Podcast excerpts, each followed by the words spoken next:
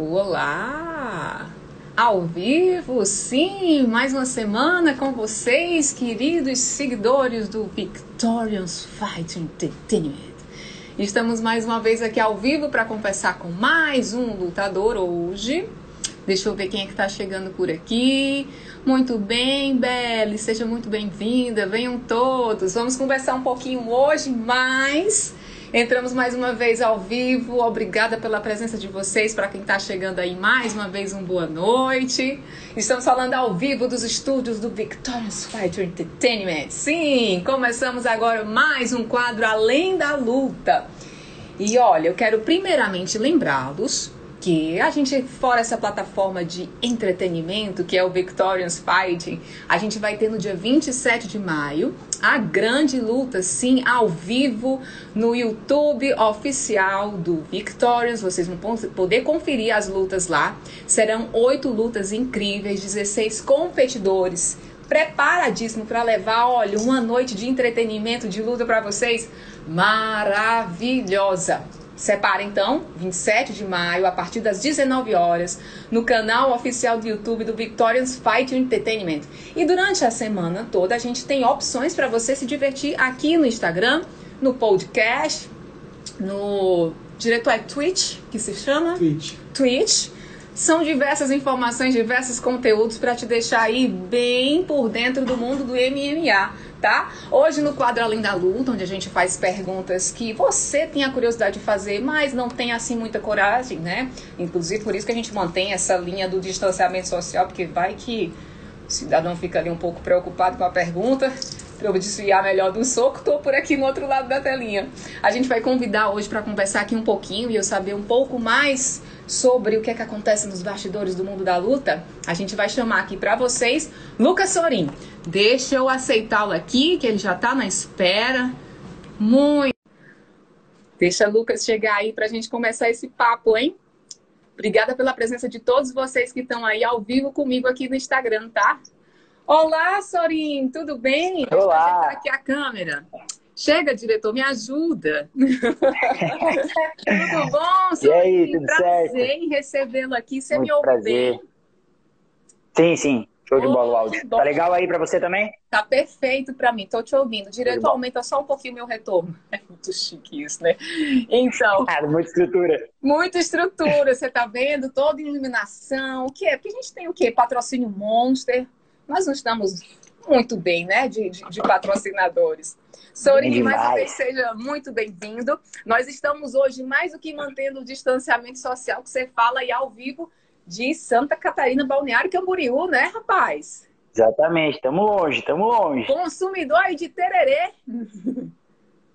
Eu sou fã. Eu Você é sou fã? suspeito, eu sou fã. Inclusive, deixa eu te perguntar uma coisa, porque assim, nós cearenses não temos esse costume de tomarmos chás, né? Apesar de que as pessoas até se espantam, porque acham que aqui no Nordeste ninguém consome nada quente. Mas a gente sim toma a nossa sopa, independente do, do clima do dia e tudo mais. Sim. Mas o tererê é algo muito específico de vocês. Qual é a base dele? É quente, é gelado, é doce, amargo? É gelado. Chimarrão. Tererê, tererê é gelado. Gelado. E aí a erva, a erva ela é um pouco, um pouco amarga, mas aí a galera costuma colocar, ao invés de só água, coloca um suquinho, bota um suquinho de limão, um suquinho de abacaxi, aí fica Ai, show de bola. Vou levar, então. Dia 27 de maio eu vou levar aí pra vocês provar, então. Oba, quero, hein? Sou curiosa. Eu gosto de desafios Fechou, gastronômicos. Meu paladar é bem eclético, inclusive, eu diria. Deixa comigo, levarei, levarei. Muito bem. Sorin, vamos começar aqui, como eu gosto de dizer, do começo, né? É Lucas Luciano Pereira, né? Queiroz. Queiroz Pereira, fiquei aí com Queiroz Pereira. isso. Queiroz Pereira. Começou no mundo da luta aos 16 anos, pela modalidade do Kung Fu. Mas, na verdade, seu sonho era ser jogador de futebol. E aí houve essa migração de esporte que nada a ver uma coisa tem com a outra. Por que, que isso aconteceu? Bom, na verdade eu jogava futebol desde pequeno e aí sempre rola aquelas famosas confusões em jogos de futebol. Eu tinha um ciclo de amigos que era um pessoal meio da, da confusão também. Era envolvido até com torcida organizada, então tinha um. Eu posso dizer que o esporte salvou minha vida. E, enfim, é, Daí eu comecei a treinar para aprender a me defender, porque eu, eu era sempre menorzinho, era sempre magrelinho. Magrelo ainda sou, mas na época era pior. Aí, e aí eu comecei a treinar. Meu pai me colocou lá no Kung Fu para aprender a me defender. E aí comecei a treinar, gostei, na parte de formas, né? A parte tradicional de Kung Fu. E aí, depois de um ano que meu professor colocou o, o Sandá, que é a parte de combate daí do Kung Fu, e aí eu não parei mais. Certo. E o apelido vem da época que você jogava futebol. Você era parecido com o atleta, o jogador Sorin? Isso, tem o Sorin que jogou no, no Cruzeiro, da, da, seleção argentina, e ele tinha o cabelo comprido e jogava na lateral esquerda e era canhoto, assim como eu. Ah. E aí eu jogava, tinha um cabelão compridão também. Aí o apelido pegou, e aí parei de jogar futebol, mas o apelido continua mesmo. Continuou. As madeixas foram embora, até mesmo porque agora me surgiu uma curiosidade aqui repentina. Não tem lutador com cabelo grande, né? Porque atrapalharia na, na luta de dar um puxão de cabelo. Eu comecei, quando eu comecei a lutar, eu tinha o cabelo comprido. Tinha o cabelo comprido. E só que só a parte de sandália. Aí eu usava o capacete, ficava escondido no capacete, tava tudo certo. Mas até tem alguns, tem alguns lutadores de cabelo comprido, mas eu acho que realmente dá uma atrapalhada. Atrapalhar, né, na, na luta, certo? Inclusive, assim, dentro das análises que eu fiz do, do seu perfil, é, eu vi que o seu sonho era levar o Sandá realmente adiante, né? Deixá-lo mais conhecido nesse mundo do MMA. Você é um representante oficial de Sandá. Por que a paixão especificamente pelo Sandá? Porque o Sandá mudou minha vida. Eu acho que o mínimo que eu posso fazer para retribuir é levar e elevar o nome do Sandá aonde eu for. Eu acho que é uma maneira de retribuir tudo que o Sandá fez na minha vida. E uma das características do, dessa modalidade é que na trocação você tem a possibilidade de levar o oponente ao chão, né, a queda. Isso te dá mais Exatamente. vantagem, mais preparo. E, inclusive, é, sei que você coleciona títulos, já representou o mundo, né? Aliás, o Brasil pelo mundo, viajou 11 países é, representando essa modalidade, né?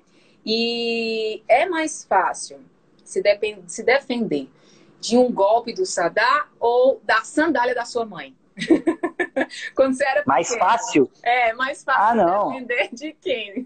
no Sandá era muito mais fácil. Minha mãe tinha uma mira que não tem noção. Minha mãe era.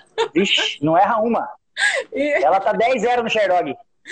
Mas você aprontava muito na infância? Eu era terrível. Eu era terrível. Eu era, sempre fui muito hiperativo, eu era terrível, terrível, terrível.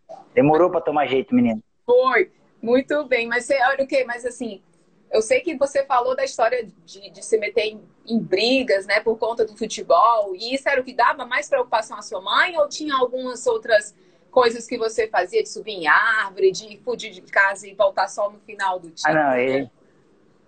essa, essa, essa parada da, de, moleque, de moleque mesmo, né, de de sair, voltar todo quebrado, voltar todo ralado, correr na rua, vivia na rua o dia inteiro, na rua, só na rua, só na rua, voltava para casa para comer.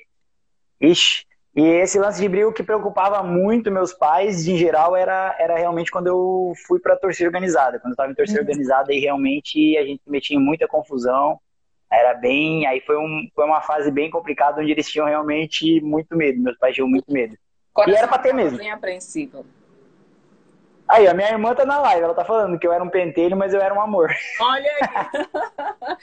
Inclusive. A minha irmã ah. me deu as primeiras medalhas. Ela dizia que eu era o pentelho do ano. Ah. Todo ano ela me dava uma medalha. Muito bem. Colecionando títulos, eu tenho até. Eu vou ter que ler, porque não deu para decorar, porque o rapaz é um campeão nato, ele é multicampeão. Cinco vezes campeão brasileiro de sandá, três vezes campeão sul-americano de sandá, duas vezes campeão pan-americano de sandá, quinto lugar em Olimpíadas Universitárias, quinto lugar no Mundial de Sandá em 2017 e é detentor do cinturão de K1, né, do Dominion Fight Campinas. Nessa coleção de títulos tem um que eu sei que está pendente, que é o terceiro Pan-Americano, em 2018 ficou pendente, porque num incidente dentro de uma luta você passou a ser um homem do queijo de ferro. Conta como é que foi isso. Que lesão Exatamente, foi foi, foi bem, bem complicado porque o que acontece? Era uma disputa, era uma rivalidade, já existia uma rivalidade muito grande naquela luta. Um mês e pouco antes eu tinha vencido o Campeonato Brasileiro dele. E aí a gente foi para uma luta profissional de sandá, valendo o cinturão paranaense. Era, não me recordo da cidade, Terra Boa, se não me engano, no Paraná. E, e no comecinho do segundo round, é, eu venci o primeiro round, tranquilo, o segundo round estava bem e eu tomei uma pancada, mas eu não, se tu me perguntar que golpe que foi, eu realmente não sei. Vendo os vídeos, eu acredito que foi um chute frontal, mas realmente. E na hora eu senti que alguma coisa estava errada. Mas a única coisa que eu acreditava era que eu tinha quebrado um dente. Que eu saio do intervalo do segundo pro terceiro dente e tento cuspir esse dente. Eu falo pro meu corner, tira esse dente, tira esse dente, porque tá, tá quebrado, tá quebrado. E o Eric, que era um aluno meu que tava no meu corner junto, ele tenta arrancar meu dente, ele bota a mão, tenta arrancar, ele fala, Sorin, não tá quebrado. Falei, cara, tá quebrado. Aí eu vou abrir a boca para tomar água e aí eu vi que eu não conseguia mais abrir a boca. Aí eu senti que tinha alguma coisa errada. E aí eu voltei, quando foi voltar pro terceiro round, eu dei uma empurrada no meu molar com a língua e aí eu senti o clec. Aí eu vi que aí eu ali mas aí o que aconteceu? Aquele terceiro round daquela luta foi o meu melhor terceiro round de 2018. Nossa. Justamente pelo fato de que eu não poderia ser tocado de maneira nenhuma. Então você. E aí eu fiz o, eu fiz o melhor terceiro round do, do ano, venci, saí direto pro hospital. Aí fui pro hospital lá e até então a única. Foi engraçado porque eu fui lá na cidade, a cidade não tinha o raio-x, eu tinha que ir pra outra cidade fazer raio-x. E a única coisa que eu perguntava pros médicos é: eu vou poder lutar em três semanas? Porque, como você disse, em três semanas era o Pan-Americano. Eu não estava preocupado, eu achei que tinha deslocado, eu queria era lutado em três semanas. Tudo pago para ir para Argentina, três alunos meus convocados, ia ser a primeira vez que eu lutaria com alunos meus num evento internacional, então eu estava muito empolgado. E aí eu, eu resolvi não fazer, nem ir lá tirar raio-x na cidade, porque eu ia ter que voltar para minha cidade de qualquer jeito. Dopado de remédio, 10 horas de, de dirigindo, Voltei para minha cidade, deixei meus meninos em casa, parei no, no hospital, o cara tirou o raio-x, quebrado. Na ele falou que tava quebrado, eu falei, cara, beleza, tá quebrado, eu só quero saber se eu posso lutar em três semanas. Aí o cara, cara, tu tem que falar com o especialista, que é em outro hospital. Fui para outro hospital, fiquei internado, o especialista chegou, cara, quebrado. Eu falei, não, tá quebrado, já sei, quero saber se eu posso lutar em três semanas. Aí ele falou, 90 dias parado. 90 dias, depois de operar, é 90 dias que você vai poder voltar a se mexer. Eu falei, quê? Não, não, não pode, tem que lutar em três semanas, tá maluco? Disse, não, esquece, aborta. Ali eu desabei, ali eu acho que foi o pior momento da minha carreira. Ali realmente foi foi um momento assim, ó, muito delicado, foram 20 dias, três, antes da todo, todo, todos os dias que anteciparam o Pan-Americano, era tomando sopa gelada no canudinho, cara. Foi foi tenso. Foi tenso. É, a minha, minha noiva, ela tá aí até, e ela fala que foi a época que ela realmente sentia que. que eu sou um cara muito alto astral, sou sempre muito para cima, sempre tento levar junto, todo mundo junto comigo, contagiar. E foi um momento que eu realmente tava bem, bem mal, assim, ó, bem para baixo. Tava impedido de fazer o que eu gostava, né?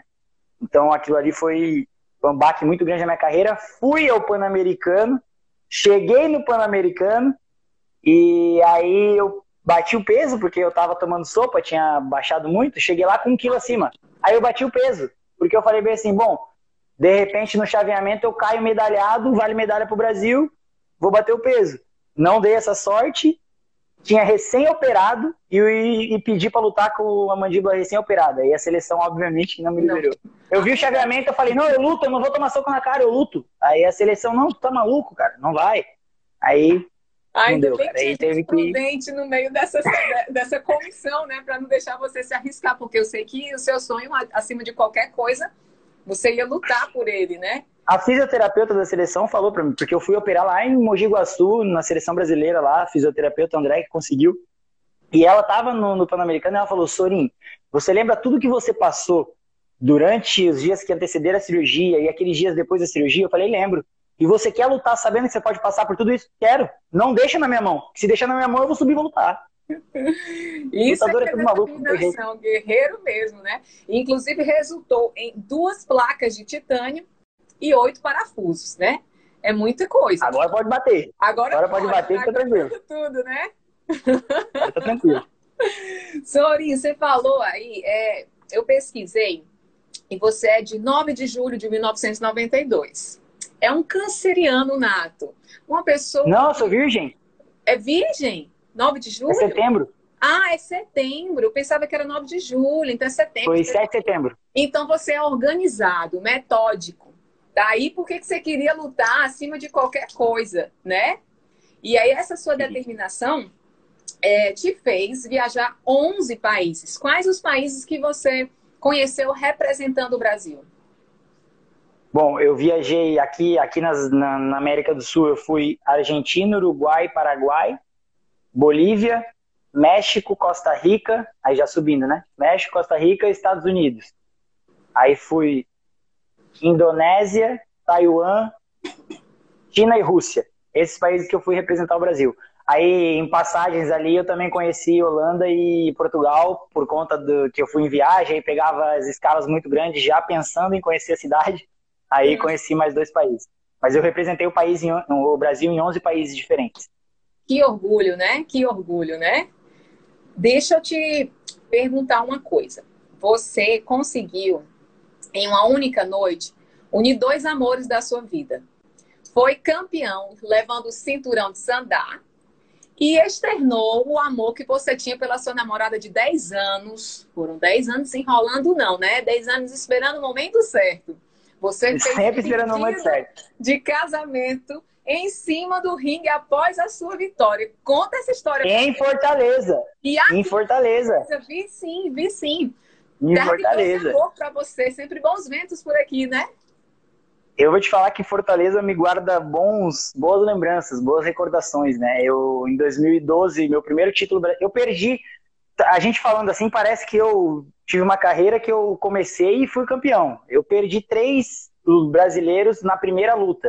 Em 2009 eu viajei 36 horas de ônibus para Cuiabá e perdi na primeira luta. Nossa. Foi 2009, 10 e 11, primeira luta sendo eliminado, mas eu queria muito, queria muito. Em 2012 era Fortaleza e aí fui fui fui campeão em Fortaleza. E aí voltei a Fortaleza só em 2020, no meio da pandemia, disputar um cinturão de sandá. E, e nenhum dos técnicos ia poder, foi muito em cima, as coisas tudo mais. E aí a minha, minha namorada, né, iria junto. E aí eu já tinha isso em mente, que a Bruna, ela me acompanhou quando o Sorin não ganhava de ninguém, nem em Santa Catarina, até o Sorin quinto melhor do mundo. Então ela sabe desse processo, ela fez parte desse processo. Então, eu pensei, cara, não tem como ser de uma maneira diferente. Tem que ser relacionado à luta. E aí eu, eu já comprei aliança, levei, entreguei para o organizador do evento, aí brinquei com ele, falei, irmão, se eu ganhar, tu já me entrega ali, se eu perder, tu taca no mar aí, vamos fingir que nada aconteceu, segue o baile, eu espero outro momento e embora. Uhum. Aí, graças a Deus, deu certo, aí eu pedi a, a Bruna em casamento lá e ela aceitou, viu? Mais incrível é isso. Mais depois de 10 anos, né? ela aceitou, cara, que doida. Muito guerreira ela, de conseguir suportar. Digo suportar sim, porque deve ser cruel, apesar de ela saber que é sua profissão, mas vê-lo apanhar, né? Apanhar, digo, em termos de luta, assim, apanhar porque meus termos não são tão técnicos assim. Mas ela deve ficar com o coração ali apreensivo, assim como sua mãe, como sua irmã, né? Você mora ainda com elas ou já fez a migração aí? Já se uniu a Bruna? É. Aí agora eu tô morando junto com a mulher. Agora Olha, veio o ultimato. Eu fui pedir em casamento. aí, cara, aí dancei. Agora tô morando junto. Aí agora a gente já tá morando junto. Já fazem agora, fazem três semanas, duas semanas que a gente se mudou, estamos morando junto. É uma nova fase aí da minha vida. Que coisa. E vamos que vamos. Muita vamos felicidade nessa fase. E aí, só Muito complementando a minha pergunta, ela deve ficar com o coração ali apreensivo, assim como sua mãe e como sua irmã, né? Elas já disseram assim, tiveram sexto sentido, disseram, não, ô, ô, ô, Lucas, hoje, hoje não luta não, hoje não vai pro treino, porque eu tô sentindo alguma coisa diferente. Elas já, já passou por alguma situação desse tipo? No, no início, no início, é, sim, no início, a primeira luta de MMA que eu fui foi lá em 2013. Aí eu fiz a luta de MMA, venci, fui todo feliz abraçar minha mãe. Mãe, ganhei! Ela olhou para mim chorando, falava: pelo amor de Deus, não luta mais isso. Pelo amor de Deus, não luta mais isso. E ela desesperada. Só que hoje elas já se acostumaram. Então hoje, na verdade, na verdade elas não. Hoje, na verdade, elas me apoiam muito. A Bruna, agora morando comigo, ela, ela acorda todo dia que ela fala que ela vê que eu tô meio putz, hoje vai ter que treinar, ela só fala assim, ó, hoje tu tem que treinar, tu tem que lutar dia 27 de maio, tu tem que treinar, não pode faltar treino. Então hoje já, já mudaram essa chave junto comigo, elas já entendem muito mais minha vida e elas sabem que faz parte do processo. Mas elas. Minha irmã demorou 10 anos para assistir uma luta minha ao vivo. E, e a Bruna já é o contrário. A Bruna ela já faz de tudo para ir para o evento, porque ela, tipo, se ela tiver que assistir de balneário, ela já, não, é... já fica desesperada. Então ela já faz de tudo para ir junto, assim. Mas quando não dá, ela sofre bastante aí do, do coração. Para ver e para cuidar no pós, né? Exatamente. Ofertar todo o apoio. Muito bem. Outra coisa, é, vi que seu, seu, dentro do, das suas preferências, dos seus lazeres, você gosta de jogar futebol também, não esqueceu aí, né?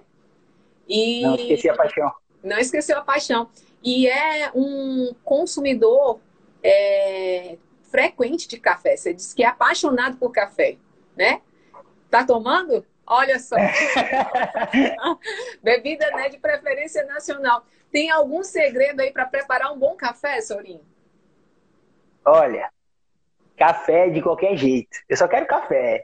Se for puro, com leite, enfim, eu quero café. Não tenho preferência, não. Tem alguma restrição para tomar café antes da luta ou é tudo liberado? Não, é na dieta para luta o Gustavo me restringe um pouquinho ali. Ele, ele restringe o meu cafezinho ali. Aí é a única parte que a gente se desentende na hora de fazer a dieta ali é no café, mas, mas a gente vai levando. E tem alguma outra dificuldade específica, assim? Você já falou do café no momento do preparo. Tem alguma outra coisa que você tem que se abster no preparo da luta? Mas. Eu, sou, eu, gosto, eu gosto muito de chocolate. Gosto muito de chocolate. Sou muito de chocolate. E gosto muito de Coca-Cola. Duas coisas top para atleta.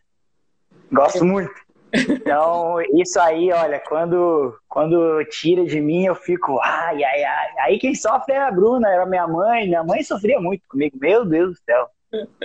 E tem Minha mãe deve estar tá dando graças a Deus que eu saí de casa agora, que eu não vou ficar lá incomodando ela nesse período de dieta. Aí. Nossa!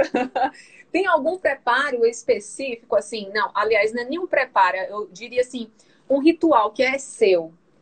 Ó, na semana da luta ou antes de entrar no ringue, eu sempre faço isso. Qual é o seu ritual bem específico, bem atrelado à sua personalidade e que você faz antes de entrar no, no ringue, antes de eu, fechar? Eu tenho algumas, eu tenho algumas superstições, né? Primeiro, sempre, sempre vocês vão me ver antes de, de qualquer luta e depois também, é, ajoelhado, pedindo proteção, para que. Eu, eu nunca peço a vitória, eu sempre peço para que eu faça a melhor luta da minha vida. É, meu objetivo é sempre esse. Toda luta que eu vou, eu vou para fazer a melhor luta da minha vida. A melhor luta é sempre a próxima. Então, eu peço para que que, que Deus me abençoe e, e, que eu possa fazer meu trabalho da melhor maneira possível. E, e, outra curiosidade, eu tenho algumas curiosidades quando eu subo, que se vocês assistirem muitas lutas minhas, você vê que eu faço direto. Eu sempre entro com o pé direito e dou três pulinhos e cumprimento, faço cumprimento do Kung Fu. E quando o árbitro dá aquelas. A gente se cumprimenta no meio e separa, eu dou uma arrastada no pé, como quem diz, agora é a hora, vamos embora. Isso aí é mania já, peguei eu não sei nem de onde eu tirei isso, mas é uma parada que, tipo assim, se eu não fizer, não dá certo. E daí tem um outro detalhe, hum. que eu sempre corto o cabelo antes de lutar com a mesma pessoa, oh. que é a Bel aqui, que fazem alguns anos já que ela corta meu cabelo, e foi uma superstição que partiu do nada, porque eu sempre ia no salão deles, daí às vezes era ela, às vezes era o outro que cortava, e quando ele cortava, eu via que eu, quando ele cortou, eu perdi, ela cortou, eu ganhei. Aí botei isso na cabeça, e aí ficou. E até hoje eu nunca perdi, nenhuma vez que eu corto o cabelo, eu nunca perdi a primeira luta. Não. Tipo, eu vou pra Mundial, eu perdi a segunda. Já. Mas a primeira luta que eu fazer depois de cortar o cabelo, eu nunca, nunca perdi com ela. Então, vi que vamos embora. Esse é um segredo. Dia 24, dia 24 anos eu viajar, tô lá no salão. Já tá agendado, né? Os outros é o jeito, tem que não ser. podem nem chegar perto desse salão. Não, faz nem não é fechado. Tá fechado. É Pandemia tá fechado, nem pode ir lá. Muito bem. Lucas, Sorin, o que te fará ser um monstro do MMA? Porque assim, sei que você entrou recente para esse mundo, né? Porque sua especialidade sempre foi os campeonatos que você conquistou foram todos de Sadá. Já foram duas vitórias em duas lutas, zero derrotas, né? Uh, torço para que seu melhor desempenho, quem sabe, nesse dia 27 seja mais uma vitória no mundo do MMA. Será? O que é que vai te fazer ser o monstro do MMA? é o que me fez ser quem eu, quem eu me tornei no Sandá. A minha dedicação, minha, meu, meu querer. Eu falo, eu falo isso muito para os meus meninos, né? Eu dou, dou aula e tal, projeto social. Eu falo muito isso para meus meninos. Eu falo, galera, vocês precisam definir o porquê de vocês. Tipo assim, por que, que eu acordo todo dia? Por que, que eu vou. Por que, que nesse dia que eu tô cansado, podre, eu vou ter que ir lá treinar e dar 100% naquele treino? Porque eu tenho meu porquê dentro de mim muito bem definido. E é esse porquê que me motiva. E é, é esse porquê que vai me fazer eu ser um dos grandes nomes do MMA na minha categoria aí no Brasil. É o que me fez, me fez chegar no Sandá. Eu era um moleque desacreditado, era um moleque ruim demais, era fraco mesmo. Só que a, a, verdade é que eu queria muito, eu queria muito, eu não sei, eu queria muito. Em 2011, depois do meu terceira derrota em Campeonato Brasileiro, a seleção brasileira que ia para o Mundial daquele ano estava treinando entre um evento e outro, entre uma luta e outra no brasileiro, a seleção que ia para o brasileiro treinava.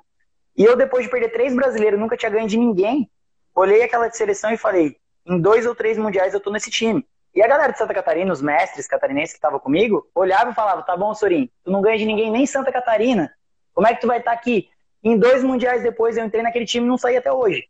Então, mas eu quis muito, eu quis muito, assim, eu abri mão de muita coisa. Todos os empregos que eu tive não relacionados à luta, é, eu perdi, eu abri mão. E eu, eu falo isso para meus alunos, eu falo isso em seminários de sandá que eu dou, que tipo assim, não que eu indique todo mundo fazer o que eu fiz, mas para mim valeu a pena. Uhum. Para minha vida, para minha realidade, valeu a pena e eu conto a minha história. Então, a minha história é essa. Eu me dediquei quis muito, defini na minha cabeça o meu aquele porquê de resposta, por que eu vou acordar amanhã e vou dar 100% naquele treino. Eu defini isso na minha cabeça e é isso que me motiva. E é exatamente por isso que eu vou ser um dos grandes da categoria no Brasil. Perfeito. Então, para a gente encerrar, acho que a resposta é muito óbvia, mas eu sempre encerro com essa pergunta. Dia 27 de maio, teremos lá dentro da gaiola do ringue você e Casaco de quem o juiz vai levantar, erguer o braço ao final da luta? Lucas Sorin. Isso aí não tem, não tem dúvidas. Estou trabalhando muito duro, respeito muito o Casaco, é, é um adversário muito forte, dentro do MMA, sem dúvidas, que é o meu maior desafio, mas é, eu estou muito bem preparado, estou muito bem, muito bem preparado, estou confiante e estou numa das maiores equipes do mundo, estou na Astra, é, o corpo técnico, o, o, corpo de atletas que a gente tem, eu estou muito bem amparado aqui. Então, eu realmente acredito que, que eu estou fazendo o melhor camping da vida e eu vou para fazer realmente a melhor luta da minha vida. E não importa o que aconteça, eu vou deixar tudo lá dentro. E a, a, o que eu prometo de verdade sempre em todas as lutas, prometo para minha família, para meus mestres, para meus patrocinadores, é que vocês podem ter certeza que eu não vou deixar nada para depois. O que eu tiver dia 27 vai ficar lá dentro do cage do, do Victoria. E a gente acredita nessa promessa e vamos todos estar prestigiando você. Então, no dia 27 de maio, uma grande luta entre Sorin e Casaco promete ao vivo no YouTube, com câmera sim de 6K. Então, Sorin, sua luta vai ser, ó, transmitida com classe, Top. elegância Top. e muita qualidade. certo? Vamos que vamos. Muitíssimo obrigada pela sua presença. É, estamos muito felizes com você no nosso card, tá? Eu acredito que realmente vai ser um dia sensacional, onde você vai colocar todo o seu empenho aí. E que empenho! Sua história é muito interessante e é incentivadora, né? Como você até coloca para os seus alunos, o seu porquê é muito claro e tem lhe trazido muito sucesso durante esse tempo todo de carreira. Muito, muito sucesso. Não tem outra palavra que eu desejo para você. Que no dia 27 seu seu trabalho todo seja exposto e veremos realmente se você levantará o braço ou não, né? Espero que o melhor Vamos trabalhar. seja colocado em prática e a gente vai ficar com essa dúvida no ar até lá. Muito obrigada pela sua presença, obrigada a todos que estiveram com a gente aqui ao vivo. Na próxima semana a gente tem sim mais um encontro. Até lá. Tchau, Sorin. Boa noite. Tchau, tchau. Obrigadão. Até dia 27 de maio. Tchau.